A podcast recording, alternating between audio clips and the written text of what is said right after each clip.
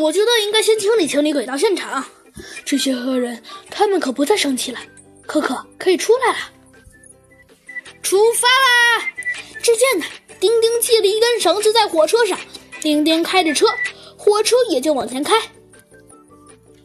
车呀，开着开着，便来到了站长住的地方。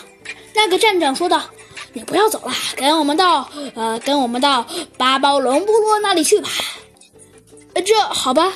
于是啊，这几个人便抬着丁丁前往了巴巴龙人的部落。你好，威严的巴巴龙人的国王。你好，尊贵的外国来客。你是个好白人，你留下来吧。明天你跟巴巴龙人一起去猎狮子，老爷。谢谢国王的好意。第二天，这这是狮子的吼声吗？只见狮子发出那难以置信的吼声，简直太难听了。了，嘘，别出声，狮子肯定就在附近。可是就在这时，突然，那个狮子居然就在山坡之上，一下子跟丁丁来了个对眼。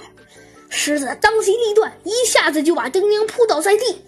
这个狮子也咬着丁丁就往前走。我的天哪！我的天哪！他会把丁丁叼走了，他会把它吞掉的，肯定会。怎么办呢？不行，我米露发誓，不能让人呃，不能让人说我袖手旁观，见死不救，冲啊！